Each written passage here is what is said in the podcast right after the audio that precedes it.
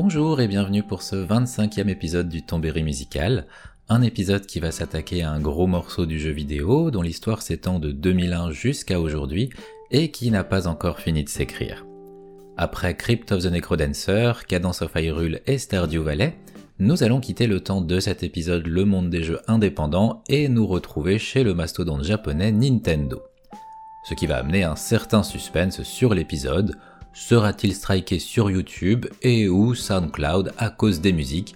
Les paris sont ouverts et les bordeaux sont tout rouges. Mais je digresse déjà alors que je ne suis encore que dans la partie introduction de ce podcast. Recentrons-nous sur le sujet du jour qui va être la licence Animal Crossing. Le temps de cet épisode, je vous propose donc de partir des prémices, des premiers bourgeons qui ont, après maturation et évolution, amené à la naissance de cette licence si particulière. Cela nous permettra d'aborder des histoires et expérimentations peu connues de Nintendo avant de nous attarder davantage sur l'évolution de la licence en elle-même au fil des jeux. Il faudra évidemment parler de certains illustres noms reliés au jeu, tels que Katsuya Eguchi, Aya Kyogoku et forcément Kazumi Totaka. De quoi nous occuper un petit moment, alors sans plus tarder, entamons notre voyage dans le monde doux et coloré d'Animal Crossing. Les avis divergent, mais selon certaines sources, les inspirations d'Animal Crossing remonteraient à un ancien projet de Nintendo nommé Cabbage. Mais parler de Cabbage implique de parler de la 64DD et un périphérique de la Nintendo 64, dont j'ai pour ma part découvert l'existence en faisant des recherches pour ce podcast, mais que vous connaissez peut-être vous déjà probablement. La première communication autour de ce qui deviendra la 64DD remonte à 1995, 4 ans avant la sortie de la Nintendo 64, lorsque celle-ci s'appelait encore Nintendo Ultra 64.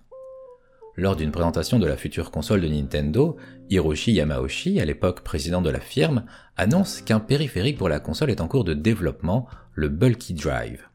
Cette extension est pensée pour lire des cartouches magnétiques avec une plus grande capacité de mémoire que les cartouches classiques de la future Nintendo 64.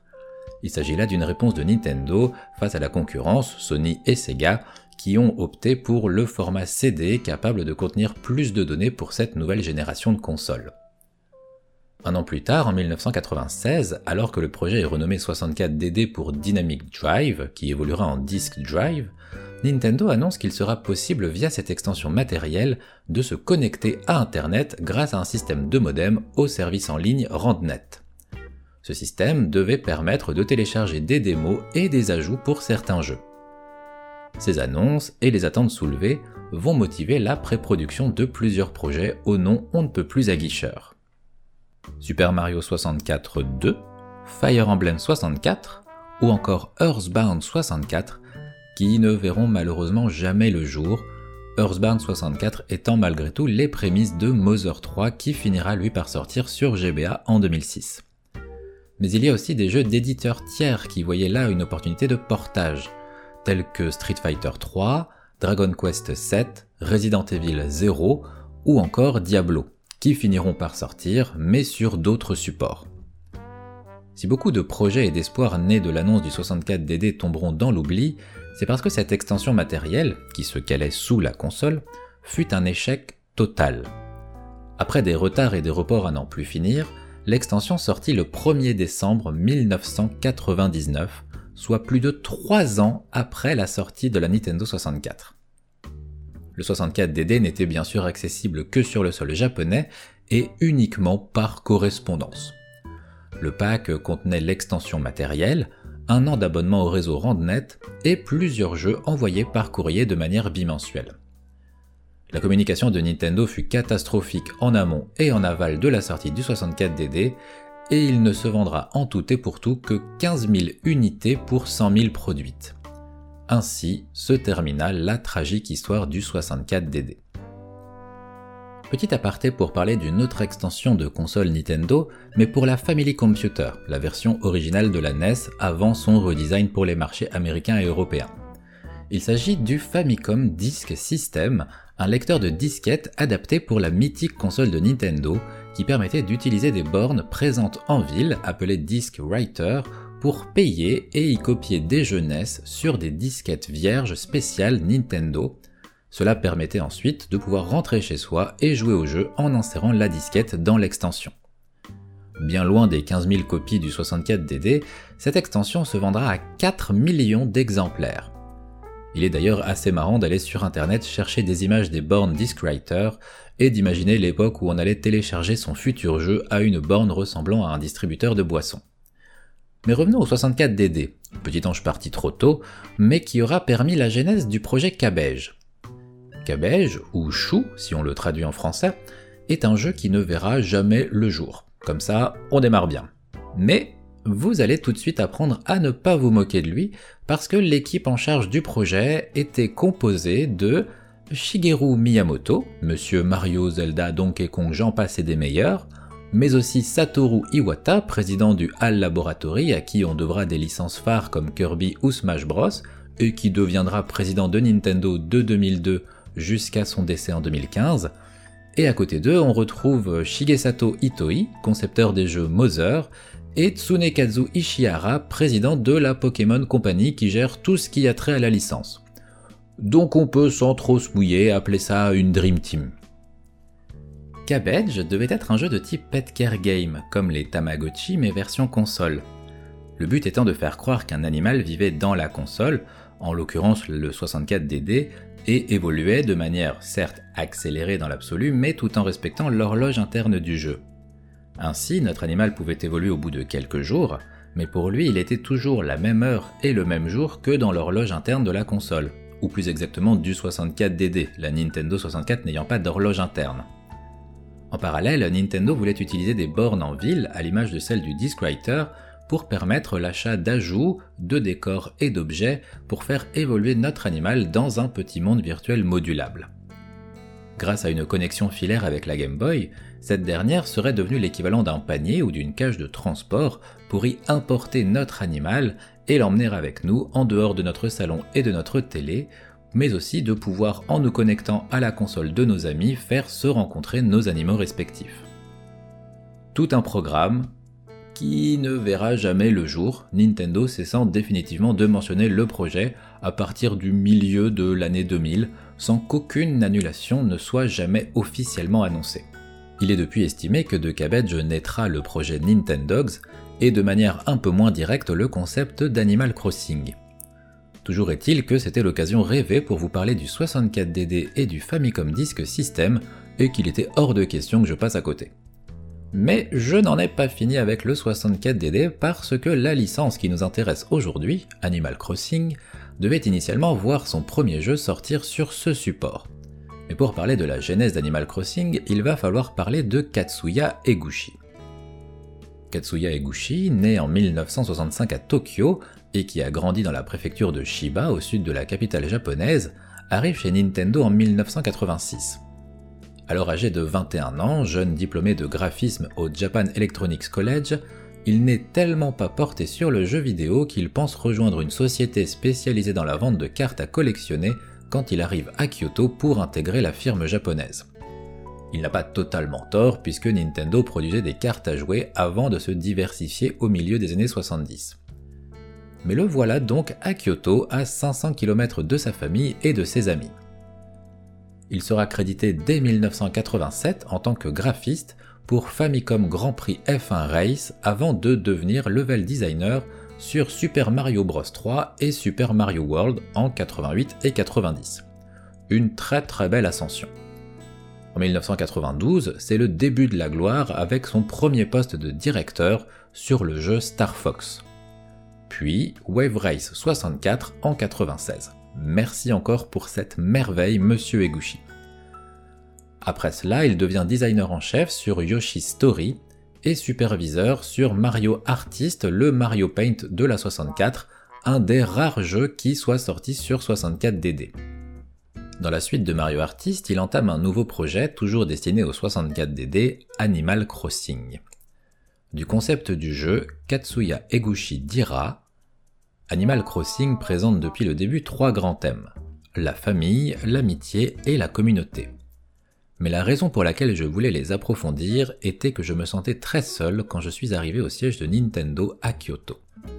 Shiba, ma ville d'origine, est située à l'est de Tokyo et assez loin de Kyoto, donc quand j'ai déménagé, j'ai dû laisser ma famille et mes amis derrière moi. En le faisant, je me suis rendu compte à quel point c'était merveilleux et important d'avoir ses proches à proximité, de pouvoir passer du temps ensemble, parler ou jouer avec eux. Pendant un moment, je me suis demandé s'il était possible de recréer cette sensation, et c'est ça qui a lancé Animal Crossing premier du nom. Fin de citation. Pour autant, l'idée de départ d'Animal Crossing était assez éloignée du concept final. Il devait s'agir d'un jeu d'aventure à composante optionnelle mais recommandée multijoueur pour offrir un espace de communication et de coopération entre joueurs et joueuses face à un objectif commun. Chacun pouvait compter sur des animaux anthropomorphes qui l'aideraient au fil des aventures avec des avantages particuliers. Les compagnons chiens pouvant trouver des objets grâce à leur flair, les oiseaux nous permettre de survoler des obstacles, etc. Eguchi voulait ainsi utiliser l'horloge interne du 64DD pour générer un bestiaire différent selon les heures et les moments de la journée, faisant du monde d'Animal Crossing un monde aux événements dépendant de l'heure à laquelle le jeu était lancé. Mais le 64DD disparut des radars, et avec lui bien des mécaniques du jeu qui ne trouvaient plus de place dans le format cartouche restant pour la Nintendo 64. De toutes ces belles idées restera un joueur humain entouré de plusieurs animaux dans un monde évoluant au rythme des heures réelles. Katsuya Eguchi repensera son concept et le fera évoluer. Il l'étoffera vers une nouvelle direction, sans notion d'action et d'aventure, pour se concentrer principalement sur la communication, la proximité et l'échange. Higashi Nogami, co-directeur du projet Animal Crossing, se rappellera de la présentation du concept du jeu dans sa nouvelle version à Satoru Iwata lors d'une réunion de service où les projets Pikmin et Luigi's Mansion venaient d'être évoqués. Iwata fut très intéressé par ce concept, décrit comme innovant et atypique, et encouragera l'équipe de développement à aller au bout, décidant qu'un groupe à part de la Nintendo EAD, pour Entertainment Analysis and Development, devait être rattaché exclusivement à ce jeu. Ainsi débute l'aventure Animal Crossing telle que nous la connaissons.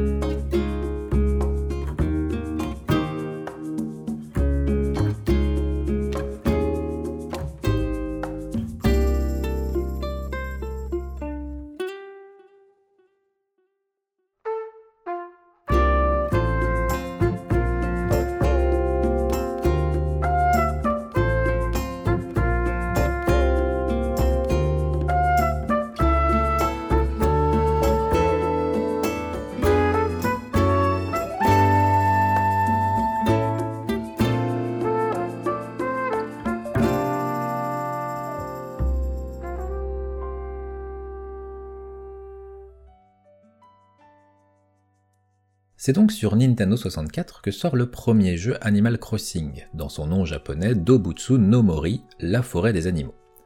On va pas se mentir, à ce moment-là, ce jeu est encore un pari, en raison de son concept unique.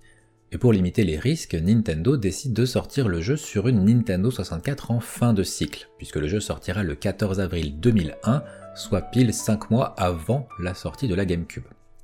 200 000 copies sont créées, chacune comportant une puce spécialisée, faisant office d'horloge interne, spécificité technique que ne permettait pas la console. Pour les joueurs et joueuses de l'époque, l'idée est nouvelle. Il n'y a aucune problématique faisant office de cœur scénaristique, personne à sauver, il n'y a pas d'ennemis. Une fois le jeu lancé, nous nous retrouvons à l'entrée d'un village généré aléatoirement. Et oui, pas de carte préétablie, sauf au niveau de la taille qui est unique. Personne n'aura deux fois la même île, personne ne devra s'adapter à la même géographie locale que vous. Il nous est alors proposé d'incarner une villageoise ou un villageois. Si vous prenez le villageois, vous porterez un casque à cornes assez particulier qui rappelle fortement le personnage Ico dans le jeu du même nom, sorti sur PS2 en 2001, la même année que le premier Animal Crossing. On va appeler ça une coïncidence. Le cœur du jeu est lui déjà présent. Notre première habitation, contre endettement à rembourser à Tom Nook, de la pêche, de l'arrachage de mauvaises herbes, des plantations de fleurs et d'arbres fruitiers, des insectes à attraper et des voisins et voisines à rencontrer et avec qui échanger pour s'intégrer dans une communauté bienveillante. enfin bienveillante, il est important de rappeler que les PNJ de l'époque étaient bien plus directs et parfois même méprisants que dans New Horizons. Tom Nook et ses menaces à peine voilées qui nous demandent si on sait ce qui arrive aux personnes qui ne remboursent pas leurs dettes, ou qui nous prend de haut si nous ne remboursons pas notre premier prêt assez tôt, sans parler de l'accueil presque insultant de la part de certains PNJ quand nous revenons après avoir laissé le jeu quelques semaines de côté. Rien à voir avec les saines et bienveillantes inquiétudes que nous expriment nos voisins dans la version Switch, ni la nouvelle approche de Tom Nook. La finesse graphique n'était pas spécialement au rendez-vous, et ce n'était pas une préoccupation pour l'équipe du jeu qui avait déjà dû repenser et supprimer de nombreuses idées après l'annulation du format 64DD. Mais dans un jeu où les interactions sociales sont le centre du gameplay, comment transmettre des émotions? Bah, par des caricatures volontairement exagérées pour un effet comique. Idée qui demeure encore aujourd'hui. Mais avec ce premier jeu, les joueurs et joueuses ont aussi découvert l'impact de la puce horloge interne, avec des magasins dont les horaires deviennent ceux de la vie réelle, et un cycle jour-nuit corrélé à l'horaire réel. C'est une autre manière de jouer, notre village n'est pas le même, ses luminosités, ses événements dépendront de si nous jouons à 7h du matin, midi, 18h ou minuit. Quelques mois après la sortie du jeu, arrive la surprise de la variation végétale et d'événements saisonniers avec des fleurs orangées et tombantes de l'automne ou la neige de l'hiver. Animal Crossing a la particularité d'être très avare en informations quantifiées. Il n'y a pas de jauge de vie ni de jauge d'amitié, aucun moyen numérique pour juger s'il fait bon vivre dans notre village, et lors de certains échanges avec les PNJ qui se terminent en choix multiples, aucune indication ne nous précisera si notre réponse a affecté, et si oui en bien ou en mal, notre rapport à la dite personne. On pourra remarquer des variations légères mais au fil des jours et des échanges. Idem pour les PNJ de passage, souvent des vendeurs ou acheteurs itinérants, chacun ayant son domaine de spécialité. Aucune annonce ne nous prévient de leur arrivée, aucun calendrier ne permet d'anticiper leur venue, seuls des échanges avec Marais, le chien policier, permettront parfois d'apprendre au détour d'une phrase que tel ou tel PNJ viendra visiter notre village le lendemain. Tout cela offre une expérience de jeu plus spontanée, plus honnête, sans calcul, parfaitement dans l'objectif souhaité par les développeurs. Animal Crossing peut se jouer à 4 selon la boîte et le mode d'emploi. Ce qui est vrai, mais pas trop en fait. Il n'y a qu'une seule sauvegarde par cartouche, donc si vous aviez un frère ou une sœur qui partageaient la console, il fallait cohabiter au sein de la même ville. Il était du coup certes possible d'avoir 4 personnages joueurs dans le voisinage, mais jamais simultanément. Non, dans Animal Crossing, les 4 ports manettes de la Nintendo 64 n'étaient d'aucune utilité, car une seule personne pouvait jouer à la fois. Donc il était tout simplement impossible de croiser ses voisins humains. Seul l'échange par courrier était possible. Ce gameplay atypique et ses limites n'empêcheront pas les 200 000 copies de Dobutsu no Mori sur Nintendo 64 de s'écouler comme des petits pains, sans aucune exportation. C'est donc en toute logique que le 14 décembre 2001, Animal Crossing s'offre un portage sur GameCube sous le nom Dobutsu no Mori Plus. Profitant d'un format de disque optique de Nintendo plus permissif que la cartouche Nintendo 64 et d'une console un petit peu plus puissante, ce portage se démarque avec l'ajout de nouveaux PNJ, bien connus des joueurs et des joueuses de New Horizon. Tibou et son musée, les sœurs doigts de fée, qui arrivent dans notre ville, mais aussi Tortimer, à la fois tortue et mère du village, d'où son nom. Notre maison se voit même offrir une extension moyennant finance avec un étage supplémentaire et même un sous-sol. Enfin est ajoutée une petite feature qui permet via la connexion de votre Game Boy Advance sur la GameCube de voyager sur une île tropicale, bon, au graphisme de la GBA, et sans apport particulier, mais malgré tout, cet ajout a au moins eu le mérite d'exister. Et quand on y pense, c'est un peu le précurseur des îles Nook Miles de New Horizons. Deux ans plus tard, en 2003, sortira Dobutsu no Mori E+. N'en jetez plus. Une troisième version du premier Animal Crossing avec cette fois une fonctionnalité de lecture de e-card permettant d'ajouter 18 PNJ supplémentaires dans le jeu, mais pas en même temps. Mais aussi une nouvelle fonctionnalité qui personnellement me fait beaucoup rire, la possibilité de frapper à la porte du magasin de Tom Nook la nuit, après fermeture, si nous sommes équipés d'une pelle pour frapper bien fort, nous permettant d'acheter des objets à un tanuki endormi et totalement grumpy qui en contrepartie impose des tarifs plus élevés mais s'endort dans son magasin, nous permettant de nous balader sans l'avoir dans les pattes. Il s'agira là de la dernière version d'Animal Crossing avec des bornes d'arcade in-game permettant de lancer des vraies parties, par exemple d'Excite Bike ou Donkey Kong. Après, Nintendo décidera de se lancer dans l'émulation payante via son eShop de la DS et cette fonctionnalité disparaîtra. Au total, ce premier Animal Crossing se vendra sur le cumul des trois versions à 2 710 000 unités, ce qui lui assurera un certain avenir.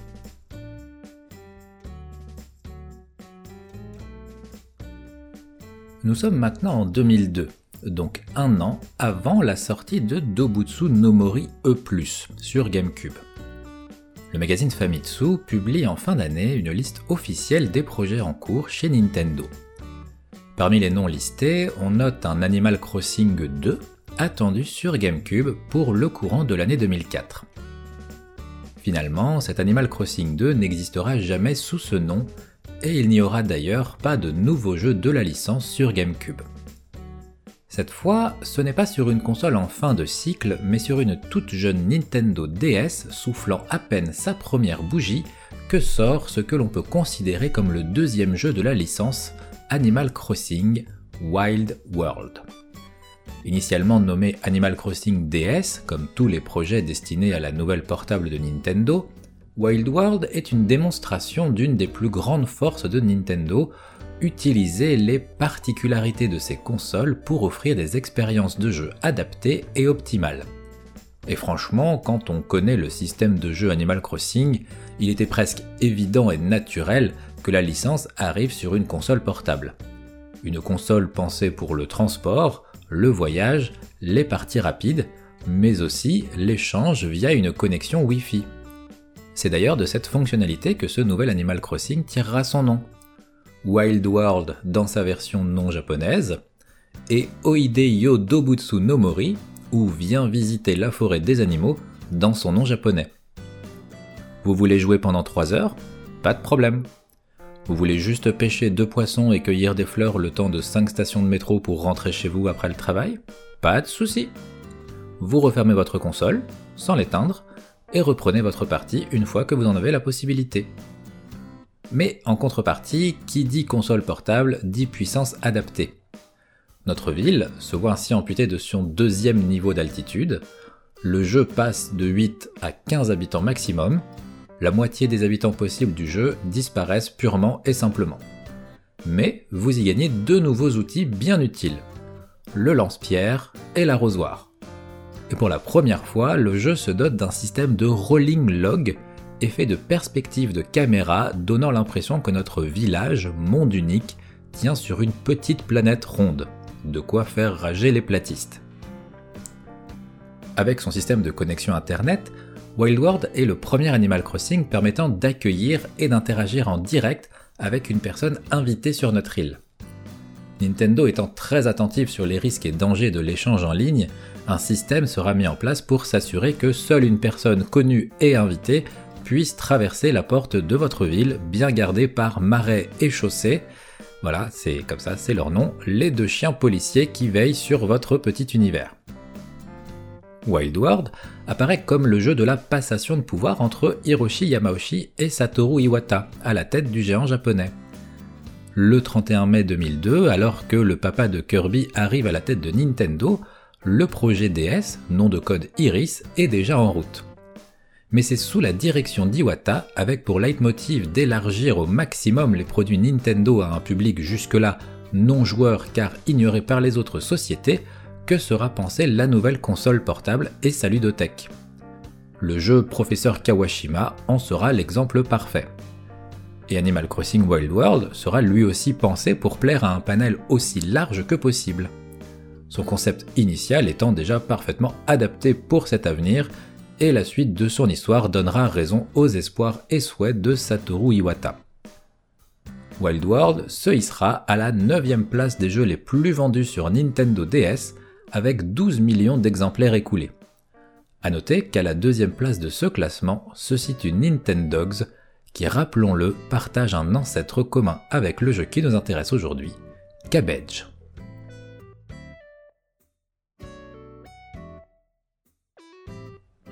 En 2003, Genio Takeda, responsable du pôle technologique de Nintendo, reçoit de la part de Satoru Iwata une demande particulière pour la direction à prendre quant au futur projet de console. Le design et le hardware ne doivent pas être en tête des préoccupations des équipes en charge du projet, le plus important est que la future console permette un éventail de gameplay capable de surprendre les joueurs et les joueuses. L'autre idée, comme dit auparavant, était de faire une console visant les personnes non habituées à jouer aux jeux vidéo. De cette demande naîtra la Wii, cinquième console à dépasser les 100 millions de ventes dans le monde avant que la PS4 ne s'ajoute au total après sa sortie en 2013. Les autres étant par ordre décroissant de vente la PS2, la DS, la Game Boy et la PlayStation 1. La nouvelle console de salon de Nintendo se targuera même d'avoir trois jeux exclusifs dans le top 10 des jeux les plus vendus, avec Wii Sport, Mario Kart Wii et Wii Sport Resort. La présence de Wii Sport dans le pack de vente de la console, en dehors du Japon et de la Corée, participera à sa présence dans le classement, mais malgré tout, les chiffres sont là. Mais ce n'est pas Wii Sport qui nous intéresse aujourd'hui, mais bien Animal Crossing. Cependant, je profite de ce petit aparté pour sauter à pieds joints sur la Wii Fit et vous rappeler que Cactus Ceratops avait fait une excellente émission sur la musique de ce jeu accessoire dans le premier épisode de la pause ludo-musicale. Un podcast dont vous trouverez le lien dans la description et qui contient plusieurs autres épisodes des plus intéressants sur Gris, Hymn of Face de Final Fantasy X, Atelier Totori, The Elder Scrolls Online et j'en oublie, mais la qualité de l'analyse que vous trouverez dans ces émissions est de haute volée. Donc foncez sans hésiter si vous ne connaissez pas. Mais après le podcast, wow wow wow wow wow, on reste là. Mais revenons à Animal Crossing, et promis j'arrête les digressions. Non, je plaisante. La Wii sortira fin 2006, pour une raison que j'ignore, aux États-Unis 15 jours avant le Japon. Et ce n'est qu'après sa sortie que démarre le projet d'un nouvel Animal Crossing. Pourquoi, me direz-vous? On pourrait en effet se dire qu'après le succès de Wild World, et dans le sillage d'une console pensée encore plus large public que la DS, un jeu Animal Crossing au lancement de la console aurait été du meilleur effet. Mais ce ne sera pas le cas. Et pour comprendre pourquoi, il va falloir parler du département recherche et développement de Nintendo. En 1983, après le succès du jeu Donkey Kong, Hiroshi Imanishi, alors directeur du département des affaires générales, et qui n'est autre que celui qui avait suggéré à Hiroshi Yamauchi d'élargir l'offre de Nintendo vers un versant plus technologique, crée le département de recherche et développement numéro 4 au sein de la firme japonaise. Ce studio interne contient alors dans son organigramme des noms comme Shigeru Miyamoto, Takashi Tezuka, Minoru Maeda, futur animateur en chef sur la série animée Dragon Ball et Dragon Ball Z jusqu'à la fin de la saga Cell, mais aussi Koji Kondo, Hirokazu Tanaka et même Akito Nakatsuka. De ce département actif jusqu'en 2004 sortiront quasiment tous les grands titres historiques de Nintendo, les jeux Zelda, Mario, Yoshi, F-Zero, Mario Kart, Pilot Wings, j'en passe et des meilleurs. À partir de 2004, le département recherche et développement numéro 4 se voit splitté en 5 nouveaux départements appelés Nintendo Entertainment Analysis and Development, que je vais raccourcir en EAD parce que sinon je vais pas m'en sortir, à Kyoto et un sixième à Tokyo. Chacun de ces départements se voit affilié à une licence ou des projets spécifiques. Par exemple, l'EAD 1 pour les jeux Mario Kart et Nintendogs, l'EAD 3 pour les jeux Zelda, le AD4 pour les jeux New Super Mario Bros, Pikmin 3 ou Cerebral Academy, le AD5 qui a travaillé sur la Wii Fit, et le AD2 parce que j'avais bien noté qu'il manquait quelque chose entre 1 et 3 et que j'avais volontairement gardé pour la fin, avec à sa tête Katsuya Eguchi qui a donc en charge les jeux Animal Crossing. Mais qui avec la sortie de la Wii s'est retrouvé avec comme projet supplémentaire de développer Wii Sport et le Mi Channel pour la sortie de la nouvelle console, ne laissant aucune chance à un développement d'Animal Crossing avant sa sortie. En 2015, l'organisation évolua encore avec la création de 11 départements nommés cette fois Nintendo Entertainment Planning and Development, fonctionnant sur le même système. Toute cette histoire, que je trouve intéressante mais que vous avez peut-être trouvé totalement inutile, me permet d'expliquer clairement pourquoi Animal Crossing Let's Go to the City, le jeu de la Wii, n'avait aucune chance de sortir sur la nouvelle console de Nintendo à sa sortie, son équipe ayant eu pour commande de créer Wii Sport et la Mi Channel qui devaient être effectives à son lancement. Finalement, le jeu sortira en novembre 2008, après deux ans de travail, ce qui est peu en termes de développement, même pour un jeu aux bases déjà bien solide. a qu'à le voir avec les FIFA, ils nous en sortent un tous les ans et c'est de pire en pire. De retour sur console de salon, Animal Crossing Let's Go to the City était plutôt attendu, et les espoirs avaient pu monter au fil des rumeurs qui ont précédé sa sortie. Animal Crossing sur une console plus puissante, dont le développement est axé sur l'utilisation de ses services en ligne, avec une notion de ville en plus de notre village.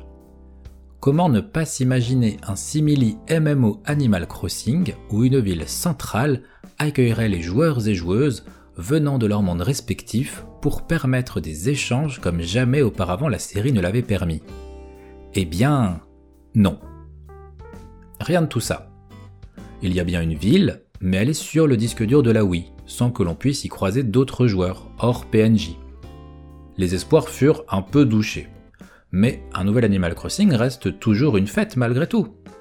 Et au-delà de la ville, que nous allons détailler un peu plus tard, ce nouvel opus apportait quelques nouveautés bien sympas, comme la possibilité de prendre des photos et de les partager avec ses contacts Wii, mais aussi de créer ses propres motifs pour nos vêtements, et bien sûr, qui dit console plus puissante dit plus de voisins et un village qui s'agrandit. Et cette ville, me direz-vous? Vous pouvez y accéder via un bus conduit par Amiral, le kappa chauffeur de taxi de Wild World, et dans ces rues, vous trouverez notamment les locaux de l'Académie des Joyeux Décorateurs, cet obscur groupe qui se permet chaque semaine de juger l'aménagement de votre maison selon des critères jamais communiqués.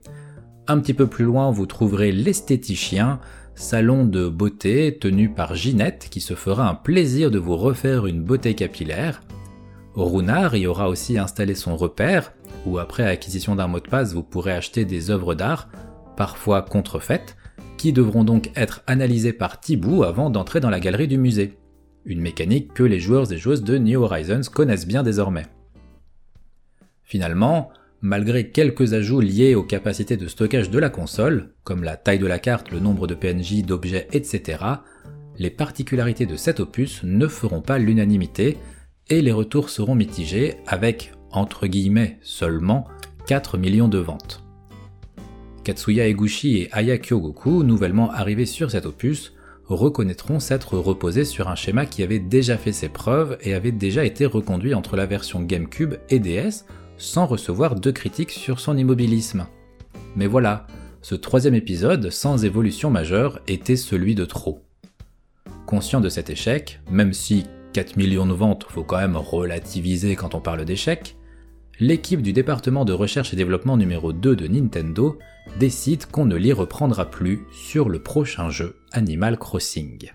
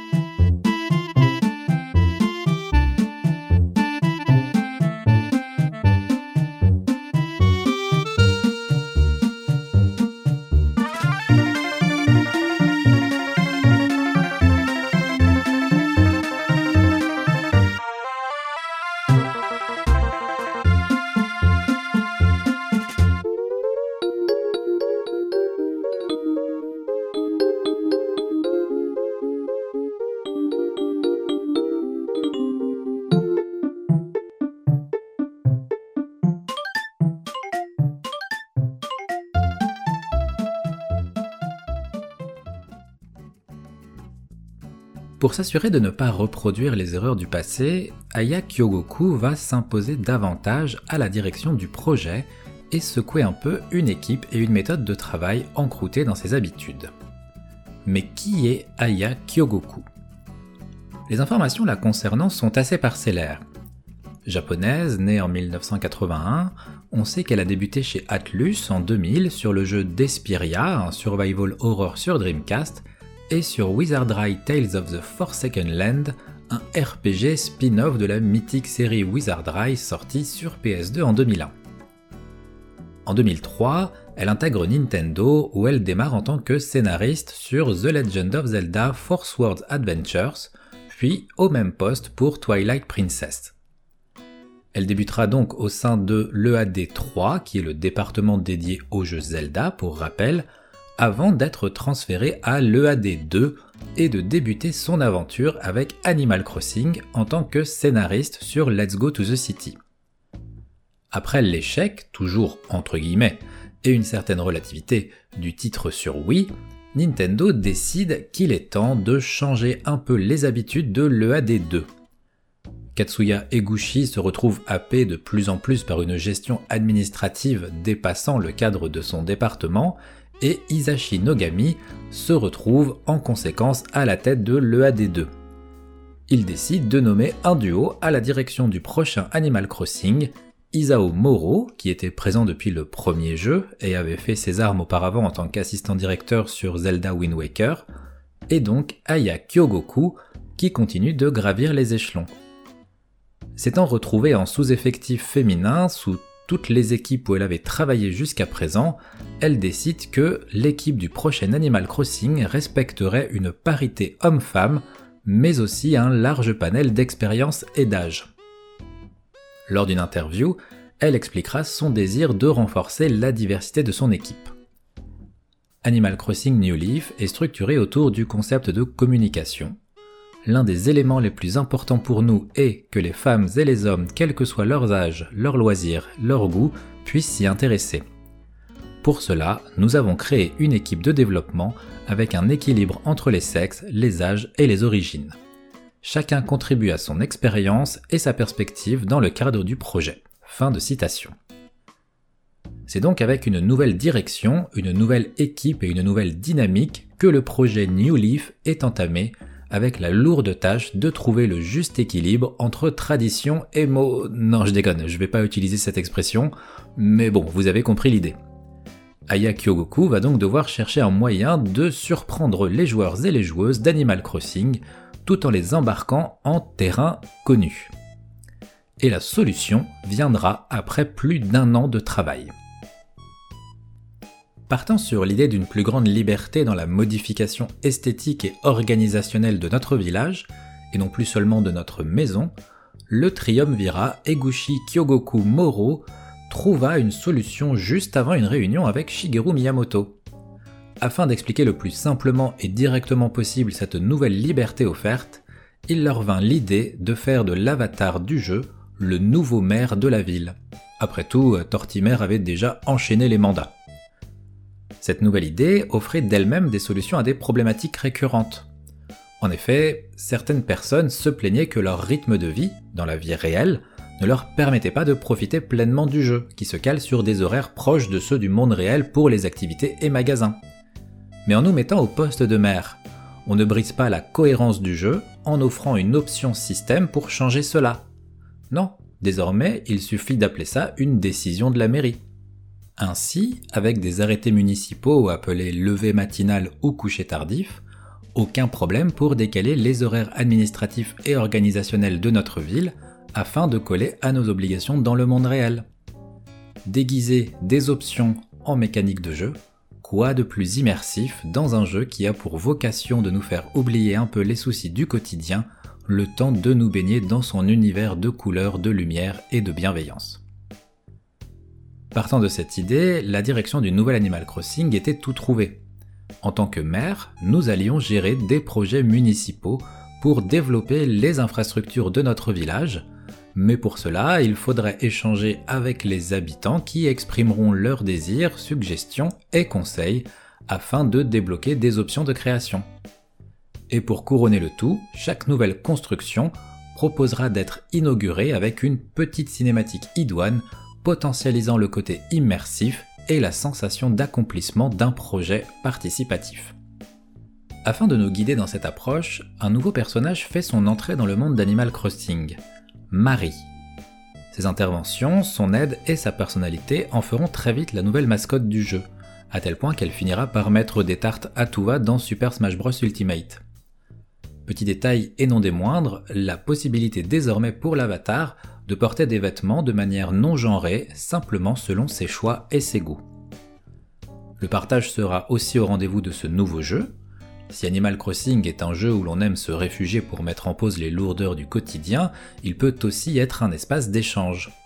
Max, le frère de Marie, nous propose par exemple de visiter des maisons d'autres joueurs et joueuses que nous aurons croisés au fil de notre journée grâce à la fonction Street Pass de la 3DS qui reste active même avec le clapet de la console fermée.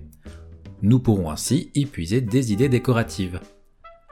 L'étape d'au-dessus est offerte par l'Institut du rêve, qui nous permet, le temps d'une sieste, de visiter, hors ligne, les villages d'autres joueurs et joueuses. En plus de cette option, nous pourrons aussi trouver des QR codes permettant de profiter de motifs créés par la communauté de joueurs et joueuses d'Animal Crossing. Avec toutes ces possibilités, Animal Crossing n'oublie pas de rester un outil de communication à sa manière. Un autre concept revient après une longue absence, l'île tropicale. Mais si, souvenez-vous, dans le premier Animal Crossing, enfin son portage GameCube, vous pouviez aller sur une île via votre Game Boy Advance. Eh bien cette idée est de retour avec l'île Tortiland. Et pour la rendre attractive, pour peu qu'une île déserte paradisiaque ait besoin d'être rendue attractive, il est possible d'y trouver des insectes et poissons que vous ne pourrez trouver dans votre village. De quoi assurer une belle collection des plus vastes chez Tibou. Sorti le 8 novembre 2012, peu avant la Wii U, Animal Crossing sera l'épisode de la réconciliation avec son public et le jeu le plus vendu de la série jusqu'à New Horizons, avec plus de 12 millions de copies, soit 3 fois plus que City Folk ou Let's Go to the City dans le nom que nous lui connaissons en Europe. Il sera un des rares rayons de soleil dans la période compliquée que Nintendo connaîtra de la sortie de la Wii U jusqu'à l'arrivée de la Switch.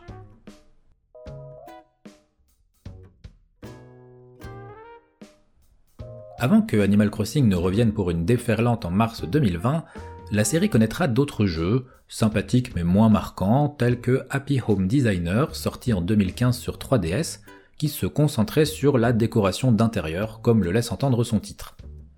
Nintendo profitera de la sortie de ce jeu pour mettre en avant des cartes spéciales Animal Crossing à l'effigie des différents personnages, permettant in-game de choisir notre prochain client selon la carte lue par la console.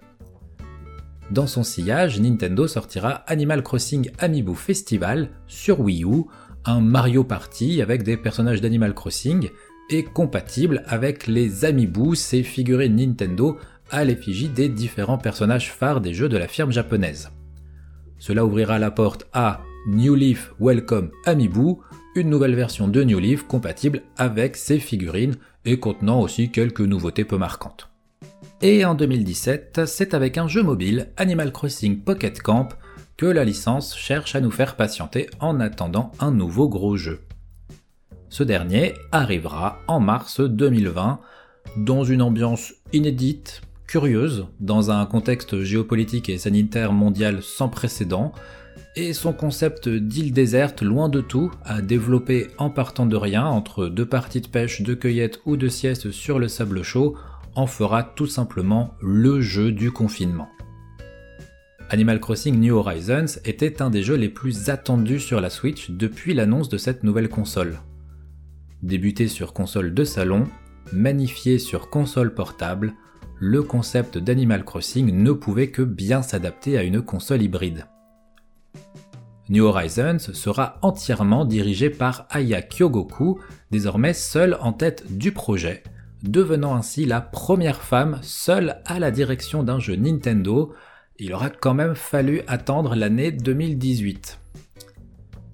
La problématique post-Let's Go to the City demeurait la même après New Leaf. Comment trouver une nouvelle fois le juste milieu entre une formule qui marche et des idées innovantes pour relancer l'intérêt du public? Puisque New Horizons était un nouveau départ, pourquoi ne pas en faire aussi celui des joueurs et des joueuses? Or, il y a une période de nos villages que nous n'avions jamais connue jusqu'à présent, leur création.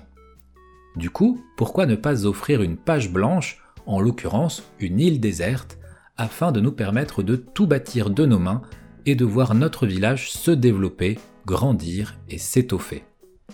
Et pour partir de rien, il faut pouvoir démarrer avec le minimum, à savoir des cailloux et des branches d'arbres. Ainsi se développa toute la partie crafting qui évoluera pour finir par faire des mechas géants. Tom Nook est bien là, fidèle à lui-même, si vous voyez ce que je veux dire, et il nous proposera une nouvelle option, les Miles Nook, un moyen de débloquer une forme de crédit permettant d'obtenir de nombreux objets pensés sur une mécanique de Pocket Camp, d'où son côté mécanique de jeu smartphone free-to-play. Mais l'idée, en plus, était de pousser les joueurs et joueuses à ne pas seulement chercher les insectes et les poissons les plus chers à la revente, mais aussi de privilégier la quantité via cette mécanique. De nouvelles fonctionnalités sont apparues avec ce nouvel opus, mais elles sont si nombreuses que les lister ici rendrait le podcast beaucoup trop long pour peu qu'il ne le soit déjà. Des articles, des analyses sont déjà sortis et sortent encore sur cet opus qui a tout balayé sur son passage. Du coup, je vous propose de ne pas trop nous attarder dessus parce que ce serait ouvrir la boîte de Pandore. Et nous avons encore la musique du jeu, son compositeur Kazumi Totaka et quelques anecdotes sur les personnages à aborder, alors ne traînons pas.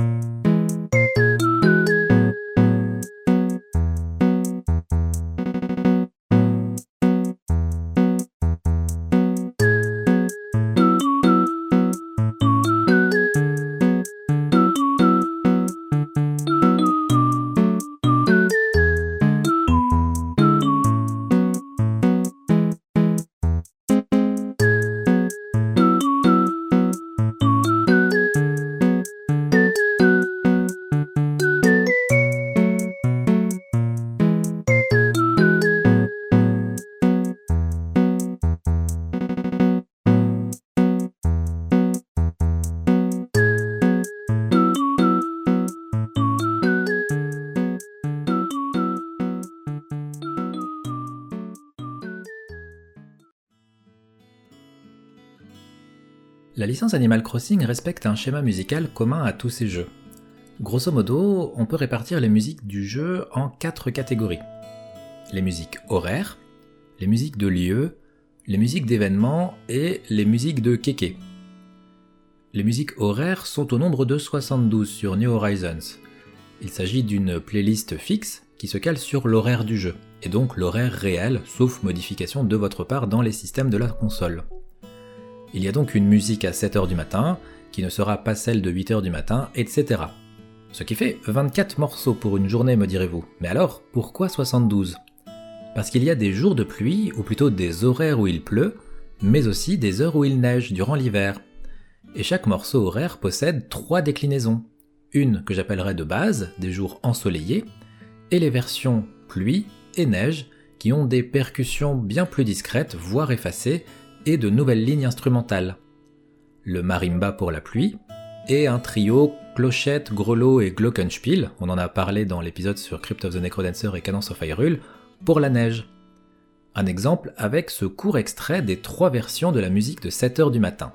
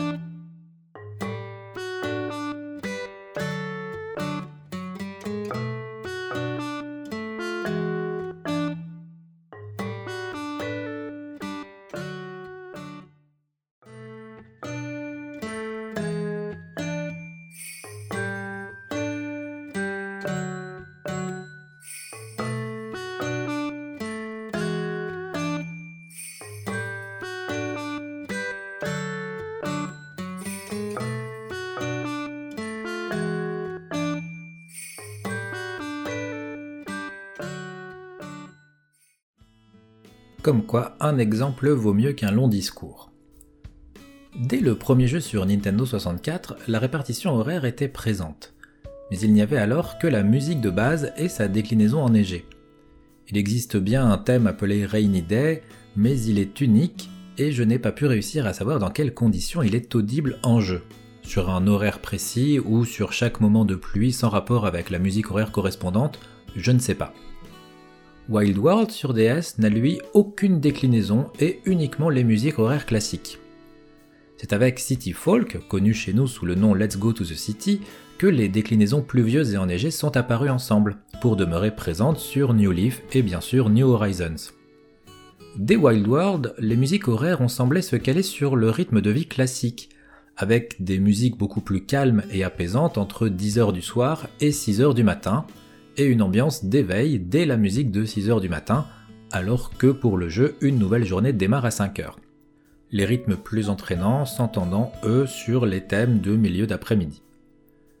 Mais dans le premier Animal Crossing, ça semblait être un peu du freestyle, comme le montre par exemple cette musique de 2h du matin.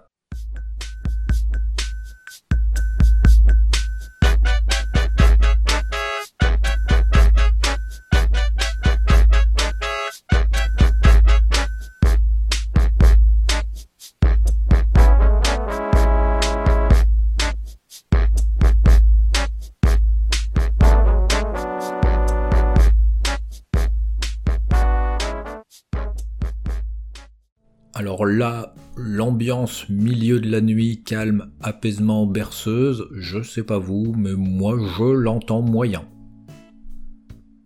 Une autre catégorie de musique, encore une fois selon ma propre classification, est la catégorie des musiques de lieu.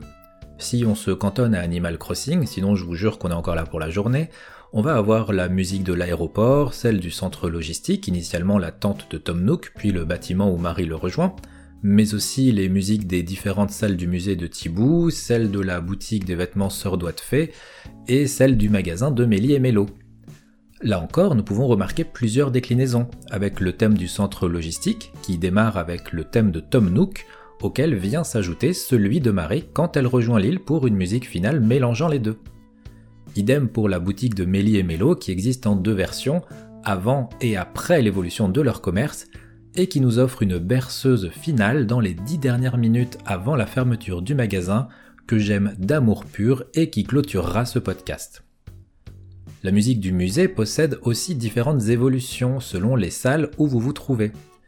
Et si vous souhaitez en apprendre plus sur ces variations et leur richesse musicologique, je ne peux que vous recommander le très très intéressant dossier que Cactus Ceratops a fait dessus pour Gamecult, que je vous mets dans la description, L'article est certes payant, mais franchement ça vaut le coup et vous allez partir pour 20 minutes de lecture passionnante.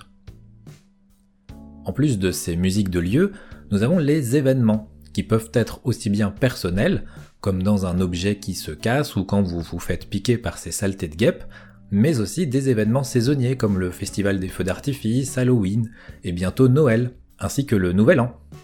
Nouvel An qui dans New Leaf contenait 7 morceaux, pour une heure, 30 minutes, 10 minutes et 5 minutes avant la nouvelle année, puis pour la nouvelle année, avant une nouvelle musique qui s'enclenchait de 2h à 6h du matin le 1er janvier, et un thème spécial pour le reste de la journée du premier de l'an.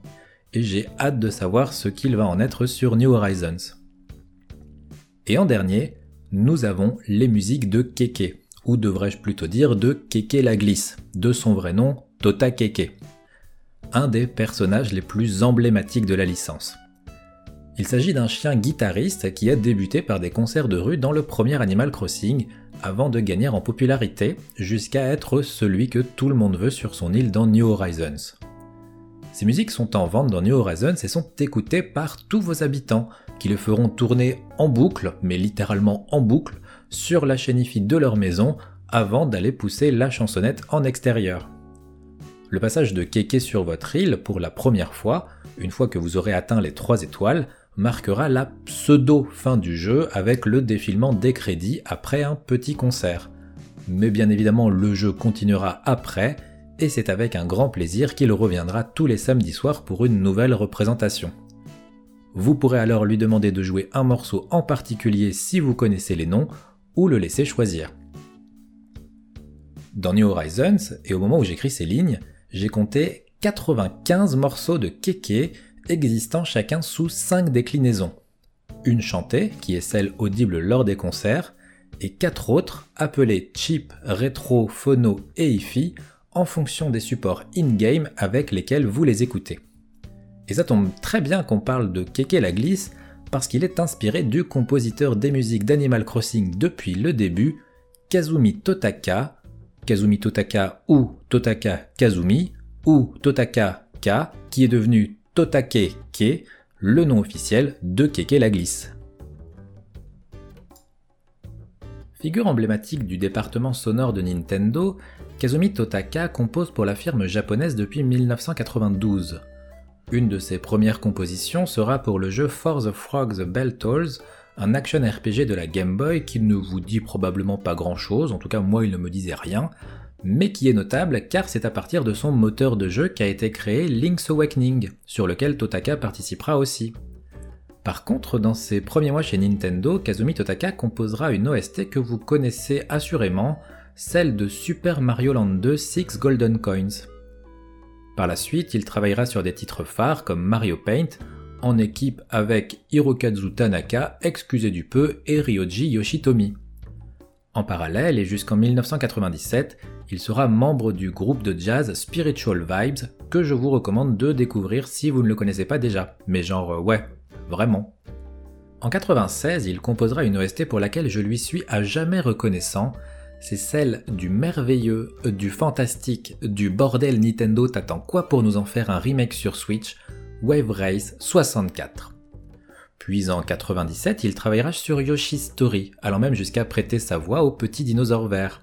Alors attention, on ne parle pas de doublage à proprement parler, Yoshi ne sachant que prononcer son nom et faire des petits bruits au moment de sauter.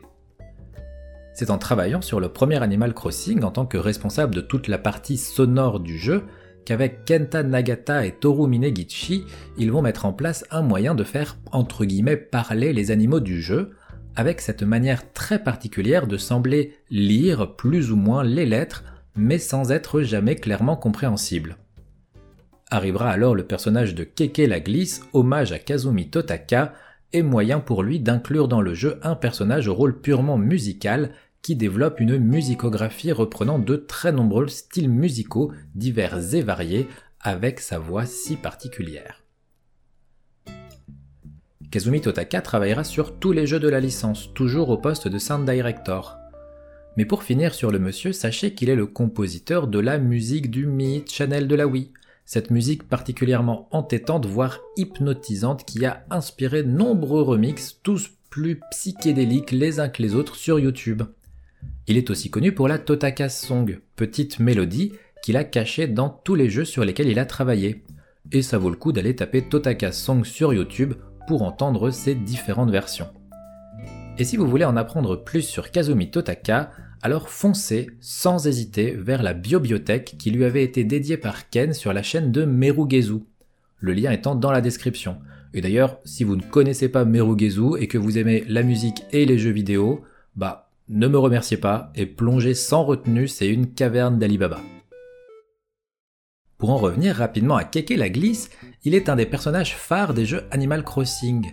Un PNJ non habitant, puisqu'il y a deux types de PNJ, ceux qui peuvent venir habiter dans votre village ou île, et ceux que vous ne pourrez pas rater parce qu'ils ont un but précis, que ce soit logistique comme Tom Nook et Marie, ou de vendeurs comme Melly et Melo, et les marchands itinérants comme Pollux, le castor pêcheur qui vous achètera vos poissons à des prix bien plus intéressants que le magasin du jeu.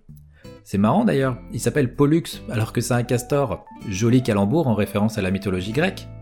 Mais il s'agit là d'une attention de la traduction française du jeu, car en anglais il s'appelle CJ. Mais surtout en japonais son nom se lit littéralement Jasutine. Or, castor en japonais se lit plus ou moins biba, possible déformation du mot anglais beaver, ce qui fait Jasutine biba ou Justin Beaver. C'est du génie. Et ce n'est pas tout, car non, les prénoms des PNJ d'Animal Crossing ne sont pas choisis par hasard, et parfois avec des traductions qui adaptent les références selon les langues et les pays. Marie, par exemple, qui est notre adjointe à la mairie dans New Leaf, est un anagramme de mère. Dans New Horizons, le marchand itinérant, fasciné par les insectes, se prénomme Jason. Il est le fils du marchand itinérant insectophile des jeux précédents, qui comme lui était un caméléon et se prénommait dans les versions françaises Jarod. Jarod le caméléon. Et Tom Nook dans tout ça, me direz-vous? Eh bien, il tire son nom à la fois de Thomas Cook, l'homme d'affaires britannique, pionnier du secteur touristique, comme le dit son introduction Wikipédia, et en même temps, son nom rappelle le fait qu'il est un tanuki ou chien viverin, son nom japonais étant tout simplement Tanukichi. Mais pourquoi un tanuki, Jamy? Eh bien, je vais te le dire, Fred. Le tanuki, bien qu'il soit un animal réel, est aussi un yokai, ou créature surnaturelle dans le folklore japonais. Il est connu comme un symbole de chance et de prospérité, prospérité économique, souvent symbolisée par un scrotum énorme qui peut être surnommé Kinbukuro pour sac d'argent ou Kintama pour boule dorée. Cela explique les nombreuses représentations de tanuki avec des testicules totalement disproportionnés. Il est donc plutôt bon signe de le voir dans Animal Crossing, et même si nous allons passer la majorité de notre temps à devoir le rembourser, sa présence est censée symboliser la prospérité. Et j'espère qu'à partir de maintenant, vous ne pourrez plus croiser le chemin de Tom Nook dans Animal Crossing sans penser à son scrotum. Ne me remerciez pas, tout le plaisir est pour moi. Mais le tanuki, dans sa forme mythologique, possède aussi une autre capacité, celle de se transformer en objet du quotidien. Pour cela, il suffirait de lui poser une feuille sur la tête, d'où le logo de la Nook Corporation et le fait que dans notre inventaire, les objets prennent ce symbole de feuille avant de se transformer quand nous les activons. Et d'ailleurs, une feuille comme celle de la Nook Corporation, avec un petit bout circulaire qui manque, qui sert à se transformer, ça ne vous rappelle rien? Bah si, Mario et sa transformation en Tanuki. Tout concorde, c'est merveilleux. Et je vous laisse vous remettre du fait que tout était logique depuis le début avec une petite pause musicale.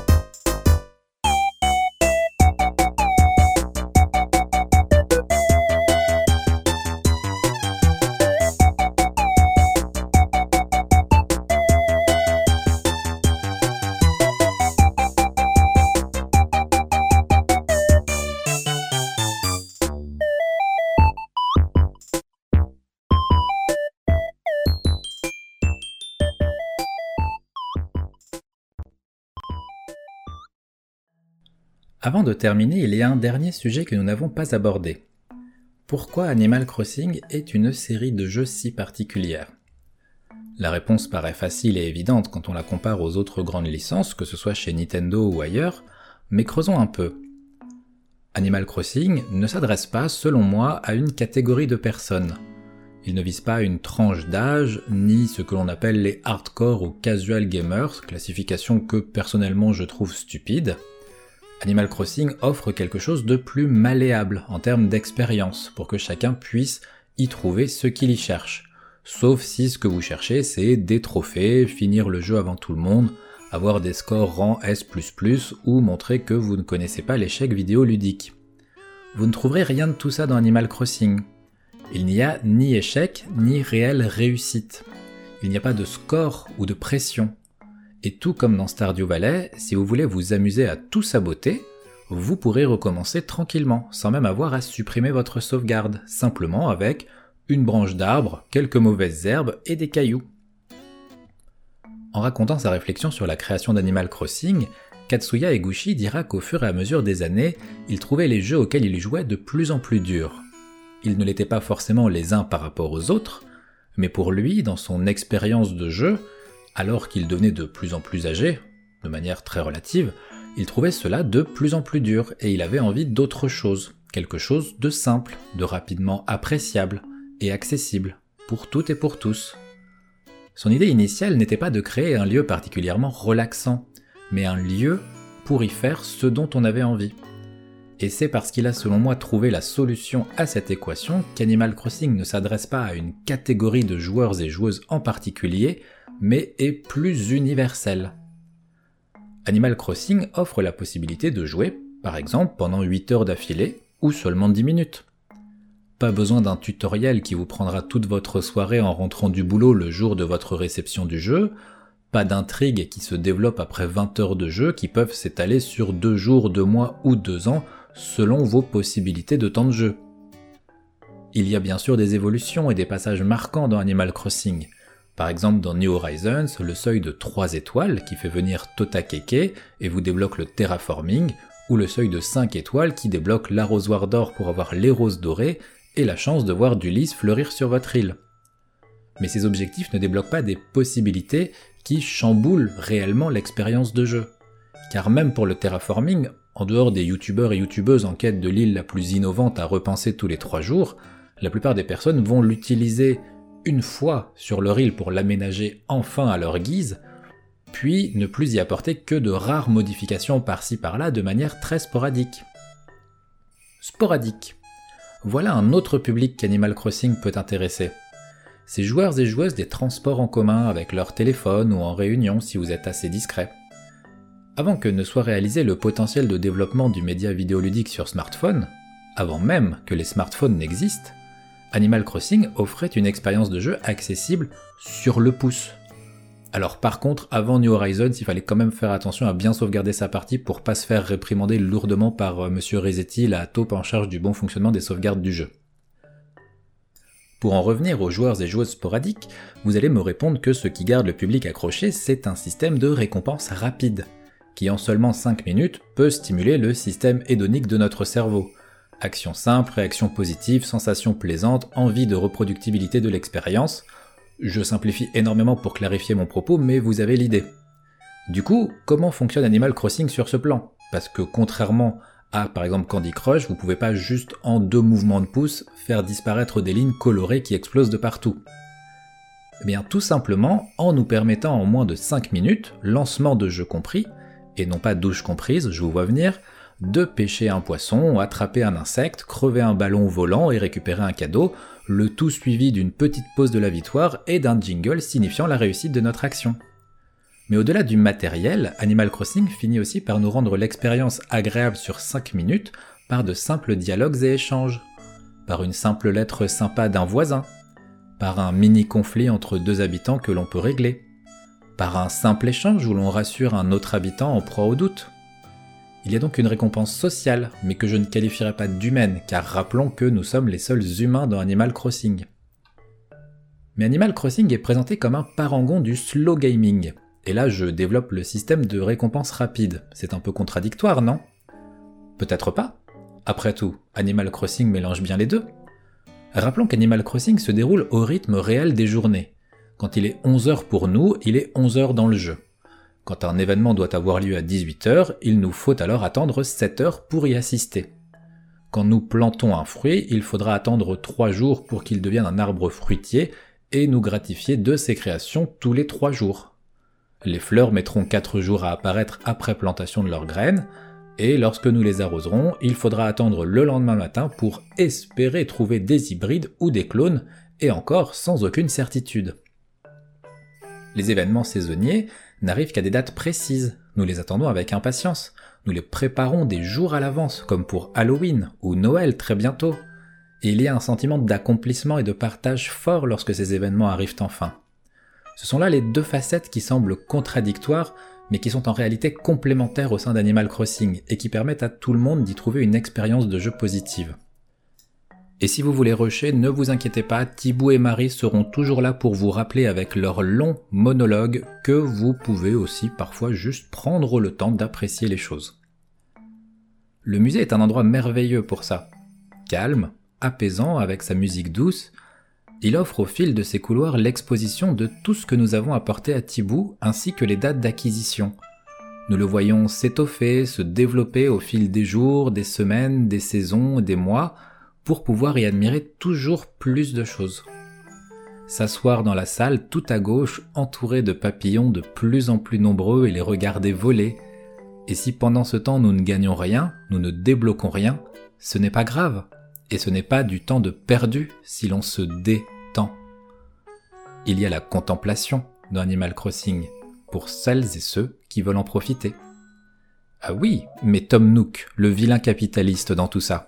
Ah, le fameux débat qui déchaîne les passions, parfois même chez les non-joueurs et joueuses d'Animal Crossing. Prenons New Horizons. Vous arrivez sur une île, les mains dans les poches. Tom Nook vous cède une tente, mais il vous revient de la rembourser. Bon, soit. C'est aussi une bonne mécanique pour nous faire découvrir le jeu, son gameplay, etc. Une fois la tente remboursée, nous avons la possibilité de demander une plus grande maison, qui devra à son tour être remboursée, et ainsi de suite. En partant de la tente, il y a 8 évolutions possibles avec des prix croissants. Mais dans le fond, le jeu vous oblige-t-il à agrandir votre maison? Une fois le prêt de votre maison de base remboursé, le jeu vous impose-t-il de vous endetter à nouveau pour avoir une pièce en plus? Cela vous bloque-t-il pour faire devenir de nouveaux habitants, pour atteindre les 3 ou 5 étoiles? Je ne crois pas. Et cette avance sur frais de Tom Nook n'est-elle pas à 0% Hmm, drôle de capitaliste. Il y a aussi la boutique de Mélier Mello. Elle ne peut atteindre sa taille maximale que si vous y achetez un certain total de clochettes. Mais du coup, tout ce que vous y achetez jusqu'à ce stade sert au développement de l'établissement lui-même. Il y a donc un gain pour vous, en plus des objets que vous y achetez. Et si vous ne voulez rien acheter, eh bien soit, armez-vous de votre lance-pierre, que vous pouvez fabriquer gratuitement avec ce que vous ramassez par terre, et laissez la chance des ballons décider de la future décoration de votre maison ou de l'extérieur de l'île.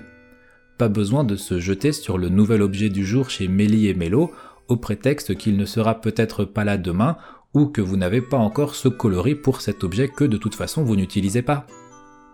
Même vos voisins ont une tendance à vouloir vous offrir des objets et des vêtements, et vous pouvez même les remercier en leur offrant à votre tour des objets qui encombrent les emplacements limités de votre maison, et que vous gardiez simplement sur la base du on sait jamais. Alors bien sûr, Animal Crossing autorise ces écueils consuméristes par leur intégration au sein même du jeu, mais il ne les impose pas. Du coup, n'est-ce pas nous qui reproduisons nos schémas consuméristes habituels dans un univers qui laisse peut-être un peu plus de liberté sur la question que le monde réel? Chacun peut voir les choses comme il l'entend. Je ne dis pas que ma vision est la seule et unique, ni qu'elle est la bonne ou la plus argumentée. Et je ne suis pas exemple des critiques que je viens de faire, je m'y suis moi-même retrouvé. Ce que j'ai fini par me dire, c'est qu'un jeu qui nous offre la possibilité d'apprendre à jouer lentement, sans courir derrière un résultat rapide et visible à exhiber sur les réseaux sociaux, peut se retrouver corrompu par notre besoin de courir et de nous comparer aux autres. Et qu'il est bien de prendre un peu de recul là-dessus parce que des jeux qui nous offrent une telle soupape, surtout en cette année 2020 difficile, demeurent ainsi et soient appréciés et vécus comme il se doit. Animal Crossing était pensé initialement pour rapprocher les gens, et il le fait. Regardez un peu les échanges qu'il permet, en ligne ou sur les réseaux sociaux de manière positive, ces designs créés par des inconnus partagés en ligne pour que nous puissions profiter de leur talent gratuitement pour embellir notre île. Ces échanges d'hybrides, sans contrepartie, juste parce que certains ont eu plus de chance que d'autres à l'aléatoire floral, pour que tout le monde puisse avoir les 5 fruits du jeu par exemple, et bien d'autres. C'est une merveilleuse plateforme d'échange. Il y a bien sûr des exemples de détournement nauséabonds de ce système d'échange, comme ces abrutis qui proposent de venir sur leur île avec un fort taux de rachat des navets contre récompense, mais que voulez-vous? Les cons sont partout. Animal Crossing est donc ce que l'on en fait un lieu de paix, d'échange, de relaxation, ou un endroit où l'on court derrière les clochettes et frappe ses voisins avec son filet à insectes. Je ne juge pas, hein, je l'ai fait sur Eddie en espérant que ça le ferait quitter mon île avant de réaliser que ça ne marchait pas comme ça. Le plus important est que c'est un jeu où vous pouvez vous sentir bien, selon vos propres besoins, sans que cela ne nuise aux autres. Et rien que pour ça, je dis merci à Monsieur Katsuya Eguchi et Madame Aya Kyogoku. Merci à vous d'avoir écouté ce podcast qui se termine. Encore merci pour vos soutiens, vos messages, vos commentaires et le nombre d'abonnés de la chaîne qui a maintenant atteint les 1600, c'est du délire. Récemment, grâce à vos encouragements depuis le début de la chaîne, j'ai pu réaliser un rêve de très très longue date avec l'écriture et la sortie d'un livre ludothèque dédié à la licence Portal chez Third Editions. Et si vous aimez les jeux vidéo ou que vous cherchez des cadeaux pour Noël pour vos amis, eh bien franchement, allez-y, c'est une vraie mine d'or. Je vous rappelle aussi que j'anime désormais un deuxième podcast qui s'appelle Entrée plat dessert en format small talk où je reçois un ou une invitée qui vient nous présenter trois médias de son choix et que vous pouvez retrouver sur SoundCloud, Podcast Addict, iTunes, Deezer, Spotify, tout comme le tombéry musical. Et sur cette auto-promo éhontée, mais que j'assume quand même, je vous fais des bisous masqués et je vous donne rendez-vous fin décembre pour un épisode spécial compilation 2020 avec ma petite sélection de musique de jeux sortis cette année. Donc bonne journée à tous et à bientôt